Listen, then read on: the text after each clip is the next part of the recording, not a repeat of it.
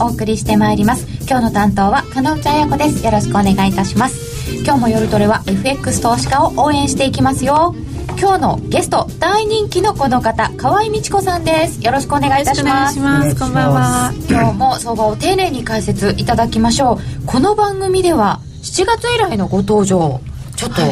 お久しぶりになってしまいました、伺ってびっくりっていうちょっと久しぶりでした。ですよね、はい、えー、このところどんな変化があったのか、うん、これから何をめどに見ていけばいいのかい。ろいろ伺っていきたいと思います、はい、よろしくお願いいたします。えー、そして高野康則さん引き続きよろしくお願いいたします。はい、えー、今日は相場の潮目の変化と題しまして相場現状相場の分析と実践的な投資戦略を解説していただきます。その後は FX 取引をもっと楽しむためのコーナーもあります。ツイッターやツイッターでご意見ご質問受け付けております。え河合さんにここを教えてこの通貨ペアの戦略は？などなど。随時番組内で取り上げてお答えしてまいります。みんなでトレード戦略を練りましょう。それでは今夜も夜トレ進めてまいりましょう。さてそれでは引き続きいいお話を伺ってまいりたいと思いますけれども河合美智子さんには今日は、えー、テクニカルのお話もいっぱい伺う予定ですがまずこのところこうドル円がやっぱり今も先行配信で話題になってたんですけど、はいね。はい、三角持ち合いを抜けたんじゃないか、はい抜けたって言っていいですよねとりあえず抜けてますね。あの99円のあの真ん中のところっていうのがポイントだったんですね、はい、で99円の560銭っていうのを行ったり来たり行ったり来たりしていてようやっと抜けたのでそれなりにまあしょうがないんであの我々トレーダーはまあついていくっていう パターンですから、はい、この99円の50銭を切ってこない限りは、まあ、とりあえずおしまいでずっといきますしょうがないんでっておっしゃいましたけど、え。それはどういう感覚ですか？はですね、はい、我々としてはどちらかというとあんまり深い押しが入ってなかったので、はい、まあ、株にしてもそれからドル円にしても今のところちょっとパラレルな同じような格好になっているんですが日経平均とかね、はい、なんですがあのある程度もう少し深い押しが入るんじゃないかっていうふうに見てたんですね。そしたら97円ちょい割れぐらいで終わってしまったので、ちょっとややっていうのはあったんですがこれで、えー、例えば97円をもう一回割り込んできたら下出し、えー、99円の50銭上に抜けたら、えー、上出しっていうようなところでね、見ていたら上に抜けてきたので仕方なくっていう。どっちどっちかというと下の方に円高の方にもう少し調整、えー、するのかなと思ってたりとか一旦押しといてくれた方が綺麗だったというか。そうですね。の方が、えー、エネルギーが、まあ、上に行くエネルギーでももうちょっとあったのかなと思ったんですが、うん、ですので今ここで上に抜けてきては確かにいるんですけれども、はい、えーと、果たしてその、えー、この101円の真ん中をちゃんと超えて、うん、えー、前回の直近の高いのに103円の70銭台っていうのを超えてくるかどうかっていうのがちょっと不透明ですね、まあ、とりあえずはついてきますけど。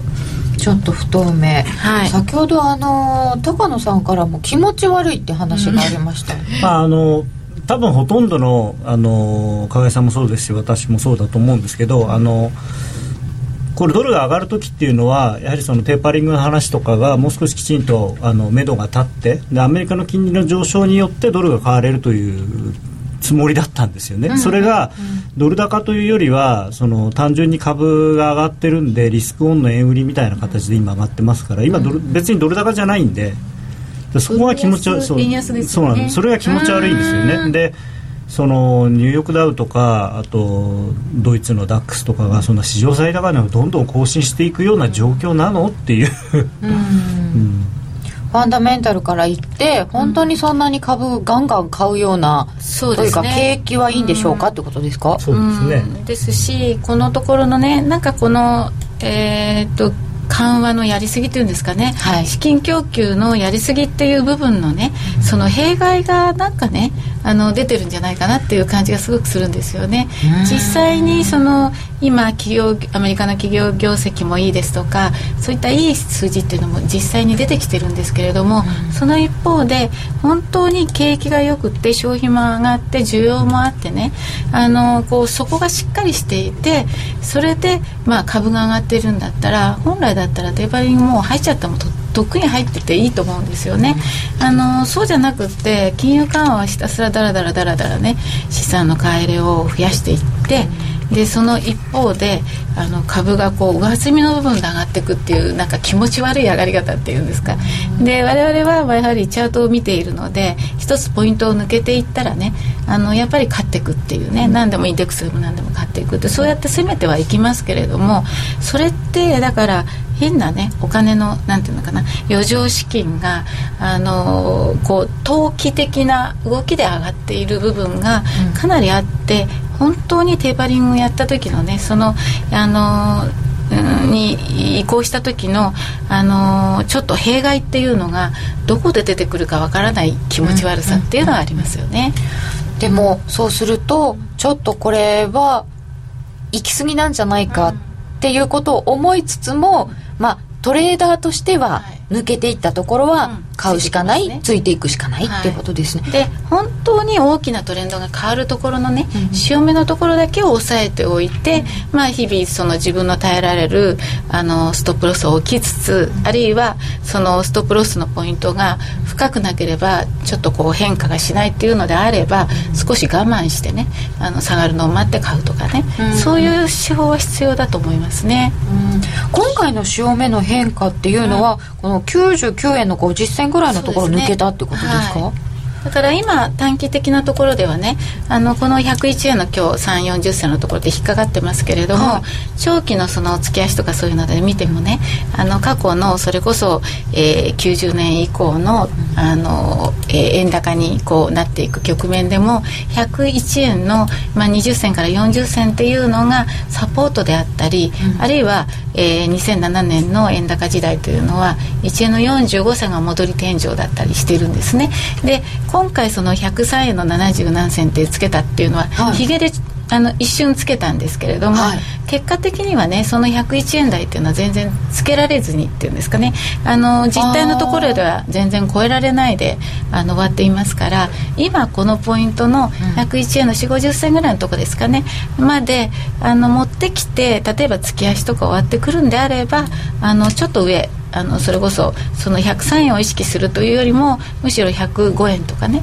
そういうところを意識する動きにはなるかもしれないですね。だからこのあのもうちょっともう一つ、はい、この3 4 0銭ぐらいのところが本当に月末抜けてるのっていうところをもうちょっと確認してみたいと思いますね、えー、今月足を出していただきました、うん、これこのまま終われば上にこう三角持ちや上に抜けてるような形ですよね、はい、ですよね、まあ、あとやっとこのね、抵抗体を抜け出たという、そうですね。均衡表のいわゆる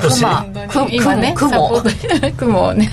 抜けてきてるんですけどこれがひ,、ひげにならないよっていう、まね、それだけちょっとね、うん、心配してるんです。5月も確かに抜けたって喜びましたが、はい、月末週ですんで、来週になるとちょうど月末週になってくるでしょう。それだけ心配っていうだけですかね。うん。そして先ほどお話を伺った101円の半ばぐらいのところはこの長い足で見ると、何度も頭突っかかったり、ね、えー、あれはサポートになってたりとかっていうことなんですね。だから意外とこの101円台の真ん中っていうのは、うん、あの過去においてもあの重要なポイントだったりしてるんですね。実態でも引っかかったりしてますしね。そうすると今のところ101円台入ってはいますけれども、はい、その50銭のところ抜けてくるにはちょっとエネルギーがいりますか、うん、そうですね。いやあの本来だったら、あのいらないんですが例えば今ドル円でのドル高っていうよりは、うん、むしろ円安ドル安で、うん、ドルは対ユーロとかね対ポンドあの主要通貨に対して弱いんですよね、うん、で今何が言ってるかっていうとだから円のどっぽい安で円はドルに対しても弱いしそれからポンドとかさっきねポンドがドーンとか上がっちゃったっていうそのポンドやあのユーロに対してさええー、円がもうどっぽ安っていうような状況ですのでね。あのそういう中でのそのドル円の絡みっていうとどうしても急騰するっていう感じではないんじゃないかなっていうのはありますね。ドル安円安、うん、で比較してちょっと円が安いので、ね、今このぐらい、はい、こんなに長く揉んだ後に抜けたのに、うん、そうなんですよ。だから抜けてるから本来はそれなりにエネルギーあるはずなんですけれども、今のその通貨のあの強弱の状況がドル安でもあるのでそこのところが今踏みとどまってるのかもしれないってことですね。逆に言うとね。もしかしたら本当にドルどこ高に、えー、なってくる。例えばドル対ユーロでユーロが1.36ぐらいのところが結構強いレジスタンスありますから、えー、5の後半から6でぶつかってね、えー、また1.33とかそっちの方向に行くようだったらもうドル全面高になってしまうのでそうなった時にはドル円で円が今度走るっていうことにはなるかもしれないですね。そういう時には今度はクロス円っていうんですか？ユーロ円はあの行ったり来たりっていうことに今度はもみ合いになってしまうってことにはなるかもしれない。ドル円君は雲の上にようやく顔を出したんだね。ついにこの雲を抜けますか？感慨深いですね、うん。だからやっぱりドル円が100円を超えてなんですか、しっかり上がっていくためにはその円安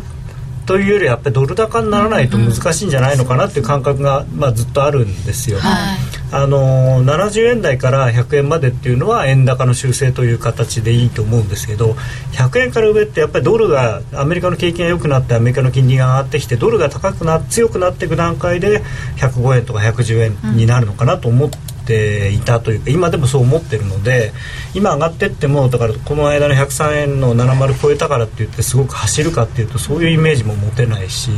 だからなんか買いづらいんですよね。むしろその株とかが、まあ、今最高値つけてますけどあの今超長期のそれこそ月足の上昇トレンドチャンネルだとさっき言った1万6700ドルとかそのぐらいが上限なんでそこやった後にまたドーンとも下がるかもしれないのでその時に日経平均がまた1万4000円とかっていうとちゃんちゃっていうことであ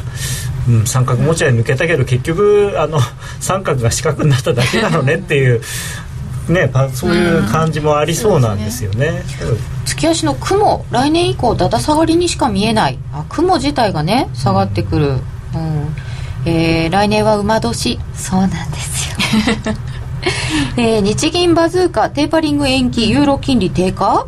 あの結局そのドル高になるには、縮小に入るっていうことが見えてこなきゃいけないってことですか、そうですね。あとはだから金融政策で、まあ、金利で今反応してるっていうところがありますよね、うん、でじわじわっとこうあのドルの長期金利は上がっているんだけれども今金融緩和を続けているので2年債とか短期のところは上がらないという状況で、はい、えー、どちらかというと短期金利は低めそれから長期の10年債は高めというか、まあ、2.7、2.8っていうところまで上がってきてるというところで、あのー、まあ、長短の金利差が開いてるっていう状況ができてきてますよね。だからそれはそのまま市場があの反応してるっていうんですかね。あのテバリング来年でしょっていうね、うん、えー、まあ、早くても2月でしょみたいな感じでで短期金利は上がらないし、うん、でも長期はそれを見越して少しずつじわっと上がっていく。そうなんですよね、うん、でもこの長期金利が上がってきて、うん、もうもうちょっと2.82.9っていくんであれば、はい、それなりにこう、うん。長期的にはやっぱり出口に向かうんだよねアメリカはっていう。金利面だけから見ればそうなんだけれども例えば株価がねそのさっきおっしゃったように1万6700ドルとかねそういう壁にぶつかっちゃうとしますよね、結構ねあの本当の調整って、えー、大体4年半から5年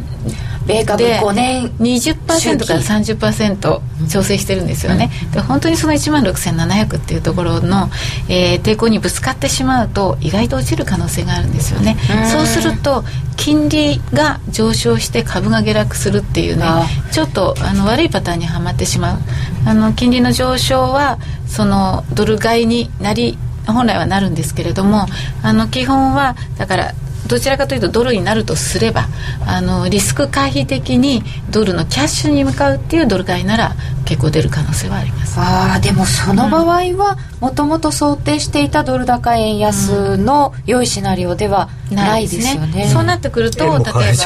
ユーロとかね、うん、ユーロとかあのポンド円とかそういったあの黒線が売られるので円買いになって円買いドル買いになっちゃいますね、はあ、そうですね、うん、えー、そしてえー、今のところドル円がそんな状況で、えー、みんなオージー買おうぜって いうのが今来てますけれどもオーストラリアもだいぶ5ドルも動きました。そう。ですね。はい、うん。ドル円実は結構動いてないとしたら、うん、5ドルいったらよかったかもとか、うん、まあ、ポンドかもっていう話もさっき出てましたけども、うん、あのポンドと5ドルだと圧倒的にポンドの方がいいですよね 内容がねで今はねやっぱり先進国が中心になっているのと先進国の株でも何でもパフォーマンスいいじゃないですか、はい、だからあの今までのようなねあの先進国がもたついていてじゃあ資源国通貨に行きましょうとかね中国がまだ成長率が高いから新興国に行きましょうっていう時代は一つ時代は終わってるんだと思うんですね。だからあの割安感があったところで5ドルを買うのはもちろんいいんですけれどもあの個人的にはあのこの間の105円っていうところであの中長期的な天井は見てる相場だと思います。中長期的な天井を見た相場、うん、そうですね。だからあの例えば、えー、88円切れると危ないですけれども、はい、今92円っていうところをねサポートしてる間は、まあ、ちょっとそこそこ買ってみてもいいかなっていうのはあるんですけど、えー、っとむしろ94円の50銭とか95円ぐらいにつけてきた方が、はい、もうちょっと967円まであの戻るチャンスがあるっていうふうに見えるんですがこの間95円の60何銭まででしたかね、うん、あの戻ってからそこからずっとこう右肩下がりになっちゃってるんですよ今ね、はい、で92円の560銭っていうのをサポートしているのでその間でちょっと買ってみるのはいいんですけど損切りも92円割れたらやめなきゃねっていうぐらいの感じですね、じゃあ意外に幅はないというか、うん、うん、あんまりあのもう目先のところではねちょっといいいい会話っていうんですかね、ちょこっと会話が来ると思うんですけど、それよりそういう通貨でやるよりはまああのどちらかというともうちょっとこう先進国の通貨っていうんですか、はい、あの勢いに乗ってるポンドとか そっちの方が面白いかもしれない。ですポンド勢いありますが。ですよねうん、ポンドはやはりポンドなのでしょうがないん。でしょうか、かなり振れは、ね、はい、でもここのところあの景気もいいしあの、まあ、金融政策面でも一番早くその、え金融緩和のところからの出ていくんじゃないかっていうのは今イギリスが注目されているので、はい、カーニーさんがねわざわざカナダからあのいらっしゃいましたね。やってきましたけど。でもイギリスって本当に景気いいんですか、ね、えっ、ー、と国内の景気自体はあの良くなってるんですが住宅価格がねその、えー、ロンドンですとかあの、まあ、一等地っていうんですかねどんどん上がってるっていう状況で、うん、なかなかこう賃貸は借りづらいっていうような状況になってるんですがそれがあの本当にねそのみんなの国内で買ってるかっていうと結構ねシンガポールとかあの中国のお金持ちがみんな買いあさってるっていう あの状況っていうのがあってあの実際にはあのちょっとバブル的あの10%近くあの一気にここのところ上がってますのでえ住宅価格があのややこう高すぎるっていう状況に入ってます。ポンド円で見ると、はい、えっ、ー、と160円を結構はっきり超えてきてますけれども、はい、ね、あの159円の50銭から160円っていうのがレジスタンスだったんですがそこでもう4回ぐらい跳ね返されていたのが超えた勢いっていうのがありますから、うん、そのまあのりしろあの5円とすればまあ本当は165円5円ぐらいのところがとりあえずいいとこだとは思いますけれども、えー、大体ポンド円は一相場10円ぐらいあるので。一相場10円、はい。はい、そうすると、あのここのところの相場の中では155、6円からあのスタートしてますからちょうどあの165円。であの走る時ってあの手がつけられないんですよね。だから168円ぐらい見とけば十分かなとは思ってるんですがあの下がった時にね皆さん損切り大変だと思うんですよ、どこに切っていいかわからないっていうね、うん、本当にねポンド円の場合はうんと2円ぐらい見とかないとなんないっていうのが苦しいですよね。だからそれこそあの1円ぐらい下がってくる必ず下がってきますからね。あの押しを待ってるっていうのもいいと思いますよ。どうですか？まあ今ポンドは一番そのまあなんていうのかな。大体今金余り相場なんで、その金利ばっかり見てるんですよね、本当はそれじゃいけないとは思うんですけどただ今その金利っていうことで言うとあの順番としてはアメリカが最初に上がるはずだったのがポンドがイギリスが最初に上がるっていうことに変わってしまったので。まあ、順番本来はあの先進国の金利が上がっていく時っていうのはアメリカが上がって、えーと、ヨーロッパとか日本がそれについてってってポンドは最後でもいいぐらいの通貨なんですけど、それが一躍こうトップに躍り出ちゃったんででこれ変な話なんですけどやっぱりそのいわゆるその競争的通貨安戦争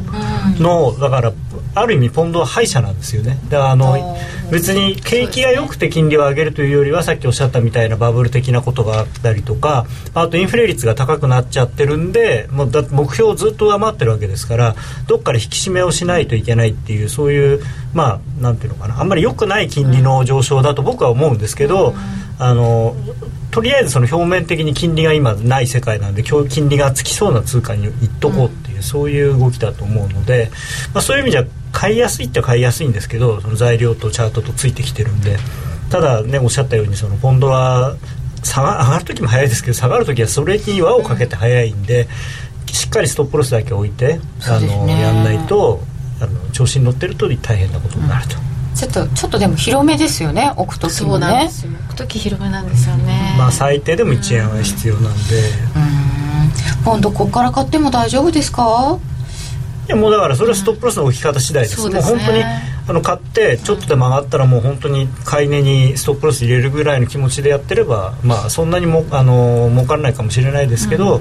ん、やられることもないと。うん、えー、あとはご質問いただいてましたのは河合さんのポイントフィギュアでは相場はどうですか？とえーと、本来はその9円の50銭で、えー、と並んでたのが60円ついて一山抜けたのでそこから買ってったっていうのはやりましたけど、あの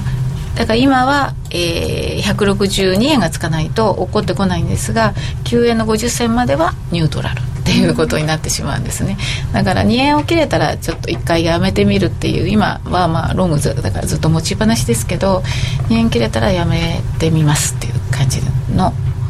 ドル円もそんな感じですか、うん、しばらくドル円はねしばらくそうですね。ドル円の方はあのそれこそ今今日なんかはねあの多分、えー、っと100円の560銭がどんなに頑張ってなんかあったとしても560銭がサポートになってるはずですのであのそこが買い場になるんですね。で100円割れで十分ですけど、はい、その100円割れでもちょっとあの大きいわっていうとなかなか入りどころがなくなっちゃうんですよね。入りどころがわからない、うん、という感じ、まあ、でも逆に言うとそのストップはこの辺っていうのは大体誰でも同じなんですよ、うん、でそこでどこまで我慢できるのかということで、ね。うん、懐に余裕のある人はまあ早めに入っていただいて、うん、そのだからそのチャンスもいっぱいあると。ただやられるのが嫌だっていう場合は、その下がらなかったらそれは残念でしたっていう我慢するしかなくて、ね、そこにストップロスを置けるポイントっていうのはもうみんな決まってるわけですねほとんどね。そこに置いた時に自分は我慢できないっていうんであれば、そのその我慢できるポイントまで待つしかないんですね。うん、えー、意外に資源国通貨というご質問も多かったのですけれども、うん、今ドン。結局どの通貨やればいいんやっていただきました。一番今やりやすいのは何ですか、うん、資源国通貨っていう意味ではどうだろう。カナダもあんまり動かないですしね、今ねあのむしろでも、先ほどのお話だとちょっと新興国系資源国通貨というよりは新興国よりも今、うん、えーと、先進国の方がそうですね。で元気がある通貨っていうことであれば、うん、今ポンド対ユーロでもポンドの方が強いので、うん、ポンドっていうことにはなるんですがその元に戻っちゃうけどストップロスが難しいねっていう話にはなるんですよね。まあ、あの基本的にはドル円を見てることが私なんかは多いんですけれど、はい、こうドル安円安ということになるとそんなに、まあ、あの上値はないのかなっていう気もしてしまう、うん、ないかもしれないけれどもえっと分かんないですよね。あのチャートの上からとりあえず抜けているので、うん、あの買いやすいと思うしどこかであの逆に言うとねあの円どっぽ安っていうのがもっと鮮明になる可能性もありますということなんですね。だから損切りさえあのえ例えば今ですとこの、えっと、99円のえー、90銭から100円の20銭っていうのがサポートになってますよね。ですからその下にあの損切りを受けるんであればあのおしめ買いでずっと行くしかないんですね。うん。損切りさえ置いて、うん、でドル円はね一番あのブレがあんまりないですから、あのすごく大きいなって言っても2円下がらない下がらないというか2円大きく動かないのであのそういう意味ではね、あのこうじわじわと上がってくるんであれば逆に言うと損切り最初は深くともこう上げていくことができますよね、だからあの無理しないでちょっとちょっとねちっちゃい金額で入ってみるっていうまあとりあえず参加してみるっていうのもいいかもしれないですね、そうですね、うん、えー、さて、えー、今回はあのテーパリングがどうなんでしょうかっていう話が、ちょっと雇用統計で変わってきたとか、イエレンさんの発言だったりいろいろ、まあ、今もまだ発言いろんな人がしてますけど、ね、これ時期としてはどのぐらいを見てらっしゃいますか、本当はね私は年内にって思ってたんですよね前は、でもだいあのだいぶねその FRB のメンバーもあの割合強硬派もいたのにもかかわらず伸ばしたっていうところでね最近になってねその労働参加率が低いじゃないかっていう話が結構表に出てきてしまって、で実際にはその例えば、えー、フードスタンプとかねそういうのを利用してあのあまりこう就職活動してない人たちが多いんじゃないかとかねその底辺のところであのこう消費だとかあるいはそのアメリカの在庫調整ですとか、はい、そういったものを見ながらあの雇用情勢っていうんですか雇用統計を分析してみると、うん、本当はそんなに景気良くないんじゃないのみたいなのがじわっと出てきてしまって、うん、で FRB がこんなにもしつこくねあのえー、縮小しないっていうことの裏にやっぱりねそういう懸念があるんじゃないかっていうのを市場が読み取るようになっちゃったっていうことだと思うんですねだからどっかでやらないと本当はこれをやってるとね、なんかお金のなんていうんですかバブル的なね、あのかえって経済をに良くないっていうか、常になんか注射打ったり風邪ひいて薬飲ましてるだけでね なんか良くないんじゃないのっていうのがどっかで出てくると思うんですけど、それをだから2月なのか3月なのかっていう時期を決めるのがこの次のイエレンさんの課題。あそうですね、まあ、そういうのがあるので気持ち悪いんだけど、しょうがないのでついていくっていう状態になってるわけですよね。ね、高野さんは今は何月ぐらいとか思ってます？3月ぐらいかなと思ってるんですけどあのそれはあんま変わってないんですね前から。で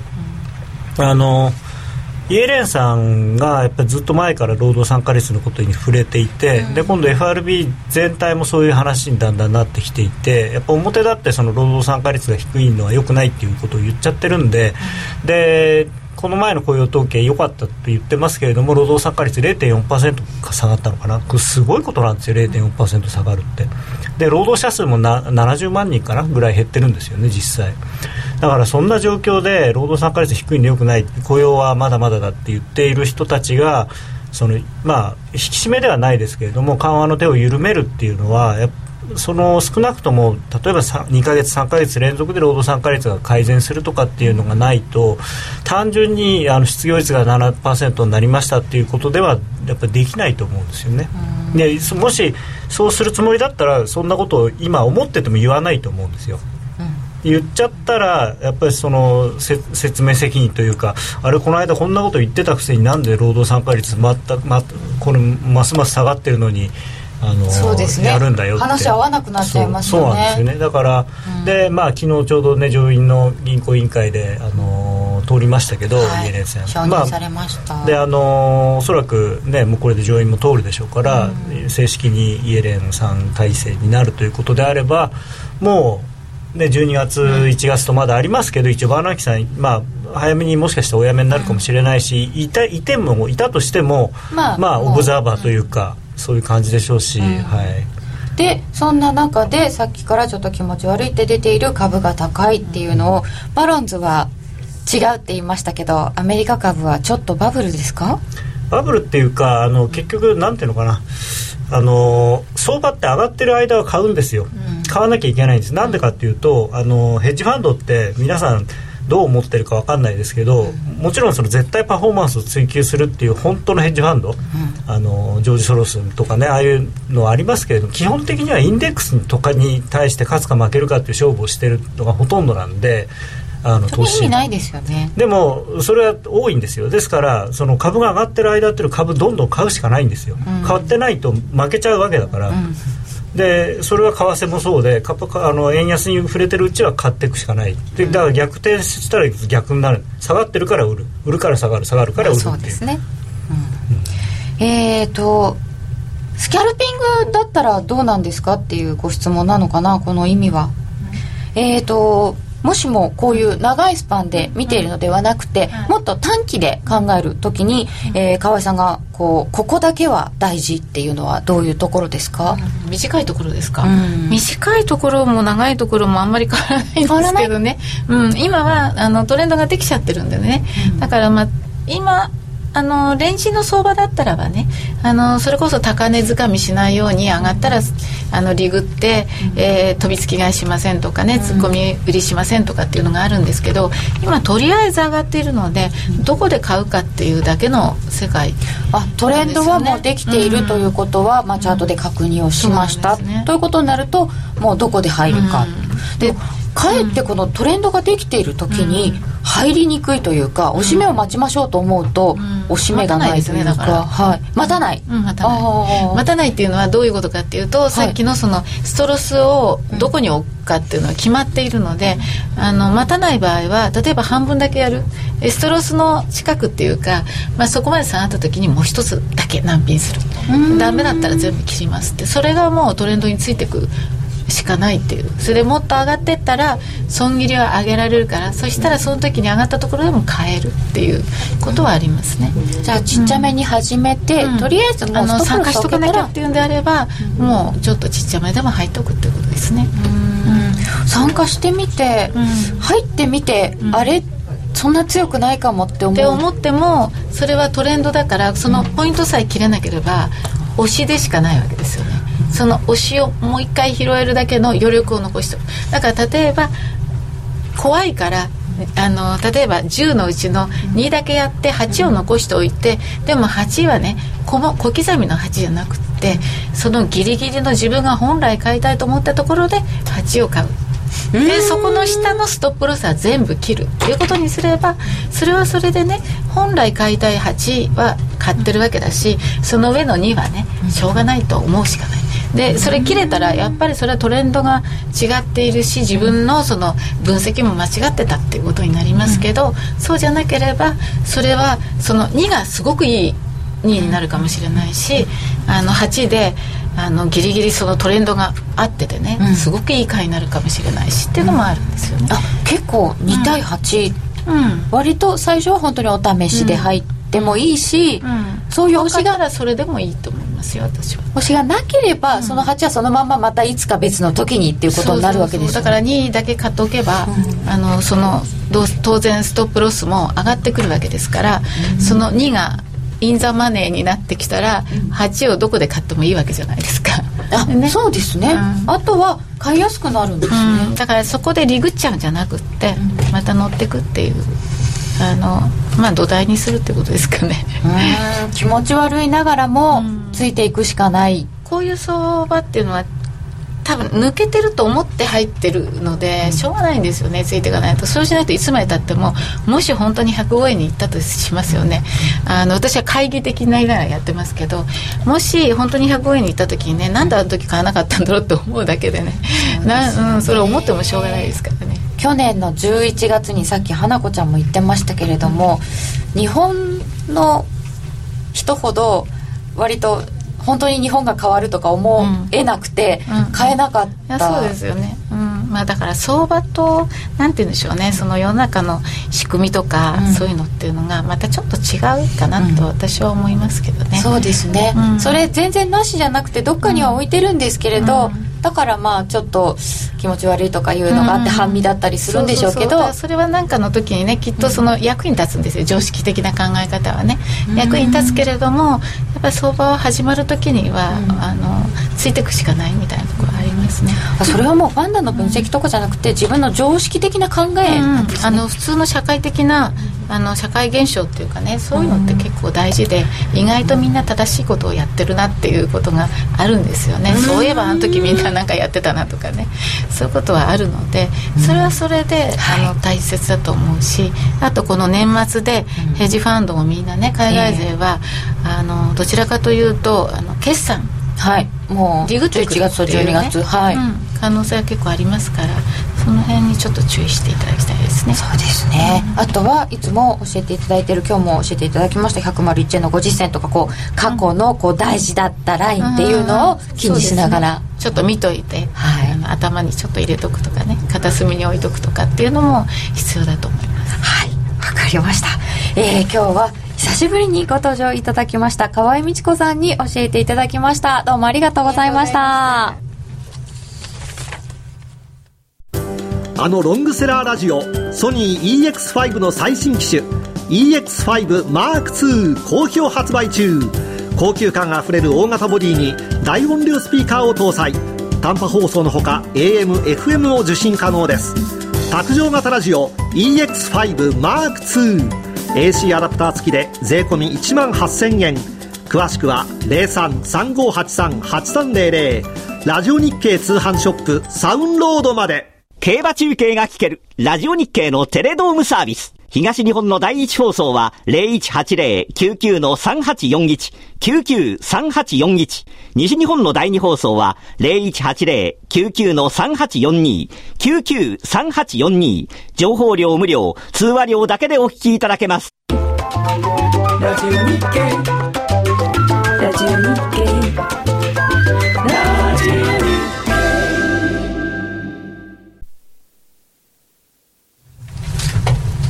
さてここからは FX プライム by GMO の選べるミラートレーダーを紹介するコーナーです。いつものように花子ちゃんと FX プライム by GMO の小杉さん。そして今日は久々に遊びに来てくれましたノーディーです。よろしくお願い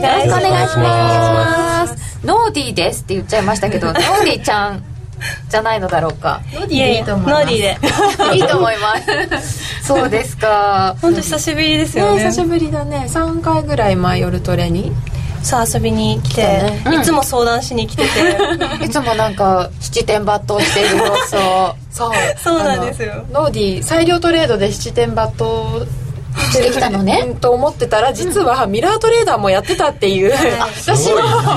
そう最近知って「えじゃあこのコーナー来なよ」とか言って私あの誘ったら本当に来てくれましたに来ちゃいました、はい、今回は患者じゃなくて講師として登場なんですよそうなんですそういう立ち位置だったんですかちょっとびっくりして。今知る。そう私よりも全然前からミラートレーダーを始めててで始めたきっかけってどういうことだ始めたきっかけは私本当に勉強とかするのはもう得意じゃない人間。でなんか自動売買についていっぱい調べてたんですよ、うん、でもあの MT4 とかいろいろの EA とか、ね、はい。で、うん、高いじゃないですか1個買うのとかが。で MT4 の EA ってね、そう EA を買うのが、買うとなると結構。しかもなんか1個しか1個しかっていうか偏った感じになっちゃうから、うんどうしようかなって思ってたらそうミラートレーダーだったらいろんなストラテジーが選べるよっていうのを調べてこれだと思って1年ぐらい前から。あもう1年もやってるのですか、はい、結構長いし。ベテランでした実は。出ました。ででななんでその1年ぐらい前に、はい、えー、そんな自動売買を調べまくったの？のでもたまたま多分パソコンでいろいろネットサーフィンとかしてたら 見つけて、うん、じゃあ自動売買って楽じゃんってなって、うん、そっからですね。これは楽そうだ。楽そうだって思って。楽して儲けられるんじゃないか。思って。うまくいくんですかいか。なさそうですね。最初の頃どうだった？最初の頃は本当分かんなくてあの画面の端っこにポンポンって出てくるなんだっけ、ライブシグナルそう。ライブシグナルっていうね。私知識だけはあるんですけど経験は経験はノーディの方がミラートレーダーが出てる。そっかそっか。ライブシグナルを見てもう本当初めて嬉しくて何でも言ってみようっていう精神でちょっと失敗を最初はやっぱしちゃったんですけど、うん、でもそっからよしちゃんと勉強しようと思ってストラテジーいろいろカードとか T スコアとかいろいろ見てるうちに、本当今では10%ぐらいプラスという事態に。事態に？すごいんですよ。なってますか話聞いたら。資金が増えて10%ぐらい。えー、今運用利益が乗ってるんですよね。そうなんです、うん、今までと比べると結構。もう トントン拍子に 今まで私ひどい話しかしてないですもんねここで、まあ、今まで患者でね。裁量 トレードがねちょっとポジポジ病っていう前そうそう私もずっと指摘されてたんですけど本当に四六時中スマートフォンでもパソコンでも見てなんか見れる時は見て、うん、で見たらもうポジション持ってないと損した気持ちになっちゃうから、うん、ずっと持ってたいみたいな風になっちゃってたんですけどでもあのミラートレーダー始めたらなんかこう世界の頭のいいなんか人が作ってくれたストラテジーがいっぱいあるわけじゃないですか。だからその人たちを信じて、信じてというかで一応ちゃんと選んでやったらなんか勝手に運用してくれるから私は本当に裁量トレードはいけるって思ったところを見つけて攻めるようになったんで、精神的にちょっと楽かなっていう、じゃあ両方やって。両方やってます、はい、いやでも心持ち楽になったっていうのが随分違うんじゃないかと思いますね、判断もしやすくなりますよね。そうかもしれないです、であとなんか通貨ペアも本当にあの全部ストラテジーのあの T スコアとかあと回数とかをメインに見て選んでたんでペアとかはバラバラなんですよ。でも裁量トレードだと結構見ないと勉強しないとダメじゃないですか、うん、と偏っちゃったりねそうそうそうそう。やりやすいもんね。そうなんですよ。だからなんか意外と攻めたことなかった通貨ペアとかを見れて。うん、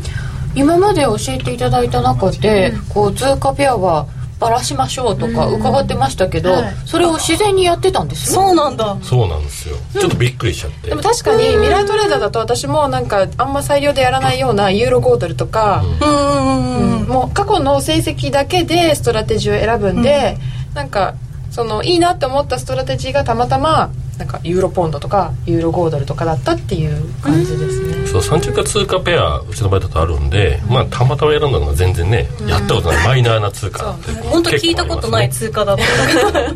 たまたまそうなっちゃったりとかするんですね、まあ、成績がいいスラジ選ぶとたまたまそうなってたっていう、まあ、もちろんなんかドル円でやりたいって思ったらドル円で絞って検索することもできるんですけど、私は結構過去の成績だけで重視するんであんまり通貨ペアとか関係なく選んでました、うん、なんかノディはなんか取引回数とかも、うん、あでも本当前は毎日見てたけど最近はなんかお仕事とかの合間とかに本当週に2回とか1回とかチェックしてその週とかなんかキンキンで調子のいい子を増やして、うん、でいい子なのそれ聞いたこと すいません翻訳してもらっちゃって先週習ったところの野球選手です。そうそうそう。野球選手がバスケットボール選手とか、うん監督にな。ろうっていうお話だったんですね先週ねだからノーディー監督が選んだ優秀な子。たちを、まあ、ノーディーは勝ってる状態ですからストラテジー勝ってる？ペットみたいな。ペット。あこの子はいい。ちょっと今調子いいみたいな。ちょっとこの子調子悪いから置いとこうみたいな。ちょっと置いといて休んでもらって。お暇あげちゃう。んだ、ね、あげたりとかして。でも本当ちょっとちょっと入れ替えるくらいであんまり見る回数とかもそんな手がかからない子たちなんで。じゃあポジポジ病は解消された？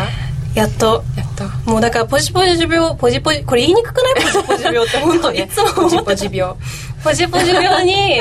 そうなっちゃってる人はあれかもしれない。これで直したらいいんじゃないですかね。ミラートレーダーで。どう？どう？どう？いやいいと思いますね、うん、ポチポチ病治りますか？これ。でも本当気づいたら治ってたから。ずっと見てなくていいっていうのはもういいところなんでミラーの、うん。うん、それでなんかもう世界の天才が作ったものに預けたって言って、もうそんなに見なくても気にならなくなった？あんまり気にならなくなりましたその確率とかで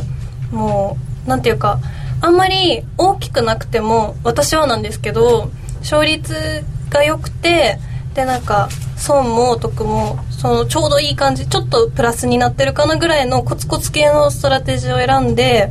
うん、あのいくつか運用してるんで。それノーディーらしくないそうノーディノーディチャレンジャーノーディなんですけど。コツコツ型でいけるの？あのこっちでコツコツしてる分裁量でチャレンジできるっていうなるほど。なるほど裁量でもちょっと落ち着いてきましたけど。買い分けができてますね。買い分け。えっ、ー、とノーディが退場していなかったのが嬉しい。復活。復活意外とちゃんとしぶとくしがみついてた。お成長しちょる。よかったね。多分最良の経験がミラーでも生きてるんでしょうね。あそうなんですかね。最良であんまりこうこれがうまくいかなかったとかポジポジ病だったとかいう経験が、まあ、うまくミラーにこう反映されてブレーキが出てきてるのかなと思いますね。ブレーキも出てあとストラテジーカード見ても多分何にも知らない状態で見てたらはてなって感じだったと思うんですけど、それの戦績とか場所とあとあのチャートとか照らし合わせたりとか時間がある時はしてそれやると結構あ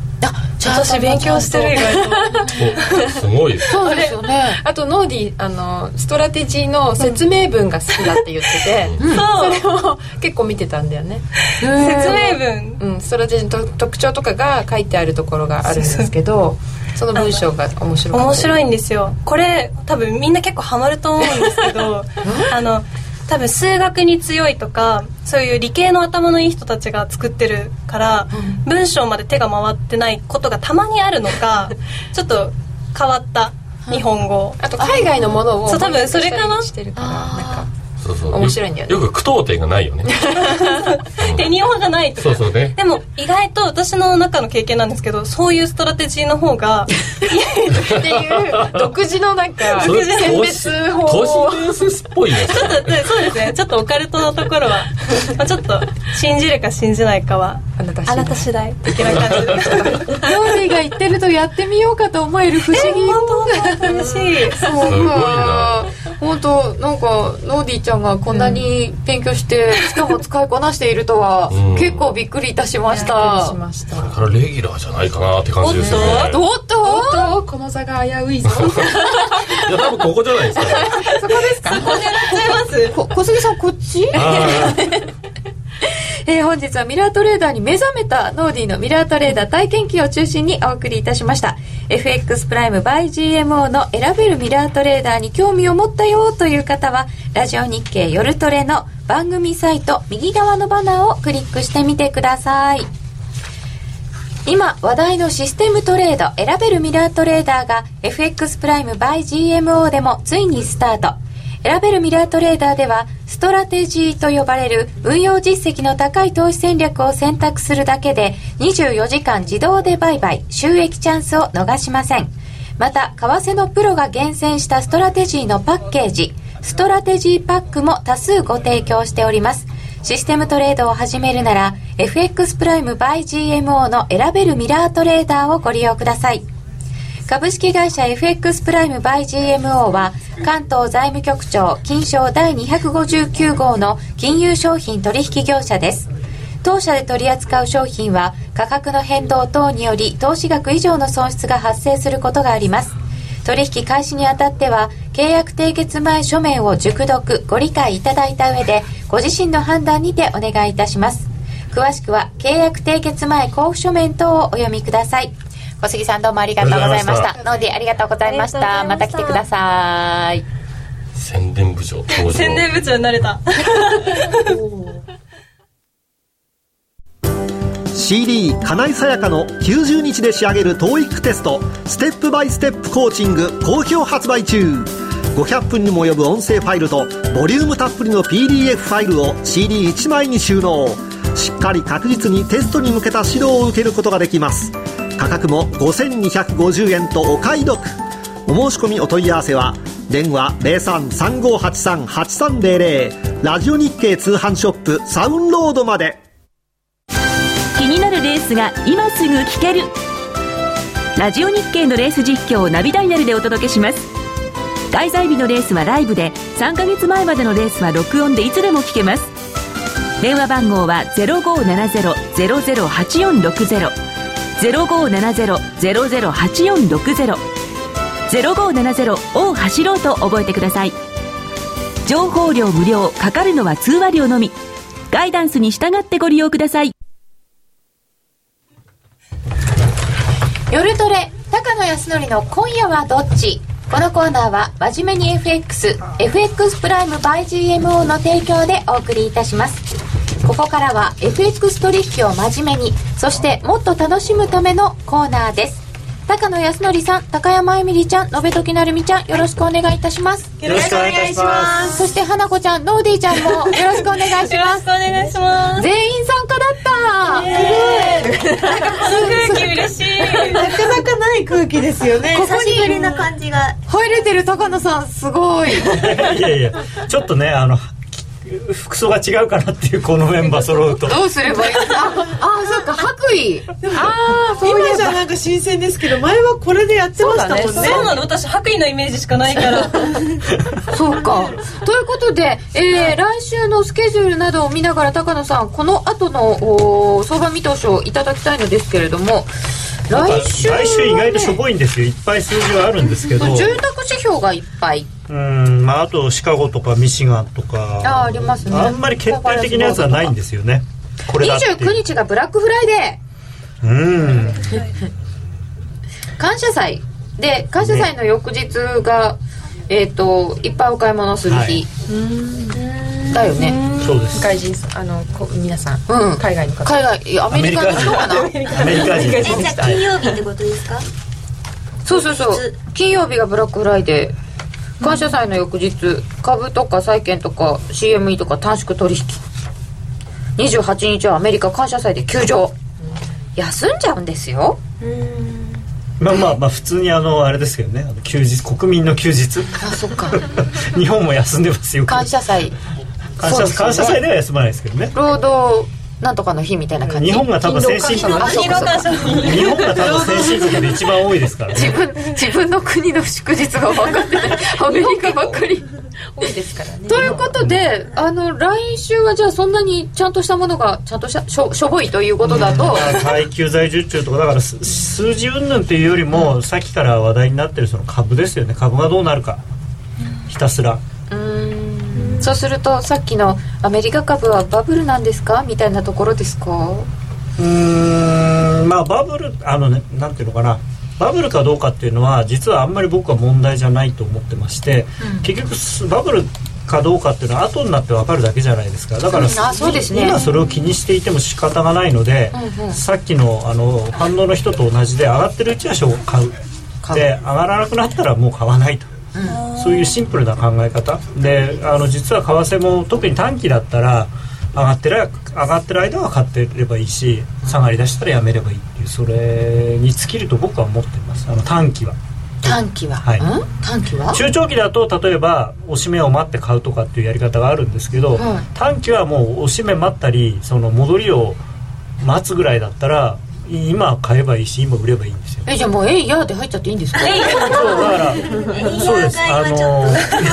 チャートで短って言われてた、うん、短期のチャートで上がってるんだったら買えばいいし下がってるんだったら売ればいい。ただできればその冷やしのチャートとかの方向と同じ向きになってる時にやった方がいい、結構単純なんですね。ね。単純です、うん、だから僕みたいな単純な人がやってるんです。そんなん言われるとねみんなただ中長期は違う。中長期はちゃんとだからあのラインを引いたりとか一目金庫見たりしてあこの辺まで下がったら買おうとかって言って、うん、で下がんなかった時はしょうがない。だから中長期で奴隷やるんだったらやっぱり100円絡みまで下がるのを待つべきだと思いますよね。で、まあ、このまま曲がっちゃったらそれはしょうがないそうあの上がらなくなったらっていうのはどれくらいこう待って？だからそれは5分足とかで線引いてそこが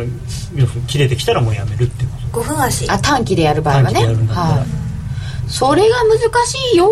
って。本当本当それで同じ気持ちです。思い入れはあんまり持つからいけない。この辺いくらまで上がるだろうとかいくらまで下がるだろうとかって考えないでもう目目の前だけ見る。だからそれってすごく良くないことみたいなんだけど実実は短期をやるときは目の前以外のものを見る方が危険なんですよ。目の前のことだけ見てる方がでもやっぱり冷やしは見て冷やしのトレンドはこうですっていうのと同じ方向だったらっていうことですよね、まあ、でもうんそう。それでも本当に短期超短期スキャルピングに近いものだったらそれも本当はいらないのかなと思いますね。じゃあある程度の方向がそれで決まってれば、うん、それに乗ってきたら行っちゃえってこと？だももっと極端に言うとあの5分足で陰線だ前の足が陰線だったら売るとかね、うん、今の足が陽線あの前の足が陽線だったら買うとかで。で次の1本が例えば陰線だったのに次陽線になったらもうやめればいいぐらいの。あそんなもうサクッと終わらせちゃっていいんですね。サクでいいです。もうだから 昔僕がよくあのディーラーの時に言われたし自分でもやってたのが上がると思ったら買え下がると思ったら売れ。それで上がると思って買ったのに次の瞬間上がんなかったらそれはもう負け。だから値段動いてなくてもやめる。あもう半価超過みたいな。そうそうそう。だからもうどんどんどんどんあの上がると基本的に買うっていうのは、下がった後に上がると思うから買うわけじゃなくて今上がると思うから買うわけだから、その今上がってなかったら1分経って上がってなかったらもうそれでその予想は外れてるっていうふうな。だからこれすごい極端なこと言ってる今はね。あじゃあもうそそれはもう負けたと思ったらもうそこで閉じろと。負けたっていうか勝ってなかったらやめる。勝てなかったらやめるでも短くても長くてもどっちでもやっぱりやめるタイミングってすごい重要なんですね、ただその、ずっと張り付いてそれは張り付いてて本当にあの10ポイント15ポイント取りに行くのはそれでいいんだけれどもやっぱり1円2円取ろうと思ったらそれじゃできなくて、あのきちんとここのポイントが割り込んだらここのポイントを抜けちゃったら話が違うよっていうところをきちんと自分で見つけてでさっき河合さんもおっしゃってたけれどもそこのそこを割れたところにストップロスを置いてじゃあいくら自分は損できるのかっていうのを逆算してじゃあどこなら買えるあるいは何万ドルなら買えるっていうふうに決めていかなきゃいけないうんそう聞いちゃうとこれを聞く意味があるかどうか分かんないんですけど あの注目の通貨ペアはどこですか？だって動いてるものに乗るんだったらどれでも良さそうだよね、えー、いやでもそうなんですけどね。はい、はい、でただ自分の好きな通貨自分の得意な通貨っていうのをできれば作っておくとあのよりやりやすいというかやっぱ感覚が合いやすいんでその方が。好きなのでいい、はい、好きなのでいい上がると思ったら買うの上がると思ったらの思思うがわからない。うんそれはだから本当に思うかどうかなんですよね。私昨日「えいや」で入ったんですけど、うん、それは 9月11日の高値を抜けた時に「えいや」で入りました、うん、それは正しい、ね、抜けたっていうね、うん、ああなるほど。今日の高野さんは高野さんの皮をかぶった別人